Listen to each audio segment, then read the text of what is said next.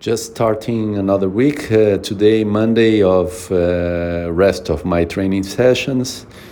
So let's see how it goes this week. It might be a bit different, uh, the training organizations. Uh, first, because uh, there will be no swim uh, with the closure of all swimming pools.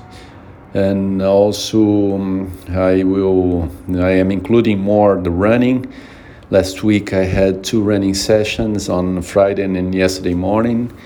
And uh, during the day yesterday, I felt again uh, my muscle uh, uh inside my leg.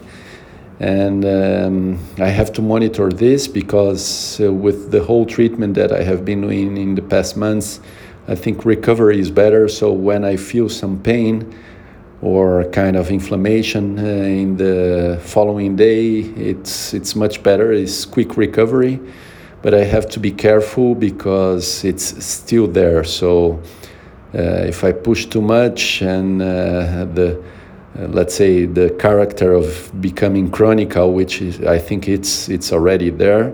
I have to be careful not to to to yeah to worsen it. So uh, I will probably do two running sessions, uh, but easy ones. Let's see how it goes. And yeah, uh, average, I, I, feel good. I think it's it's okay. Uh, the the body is balanced, uh, but I will have to monitor all the trainings and see how organize myself. So good starting the week, good spirit, good energy. Let's go ahead.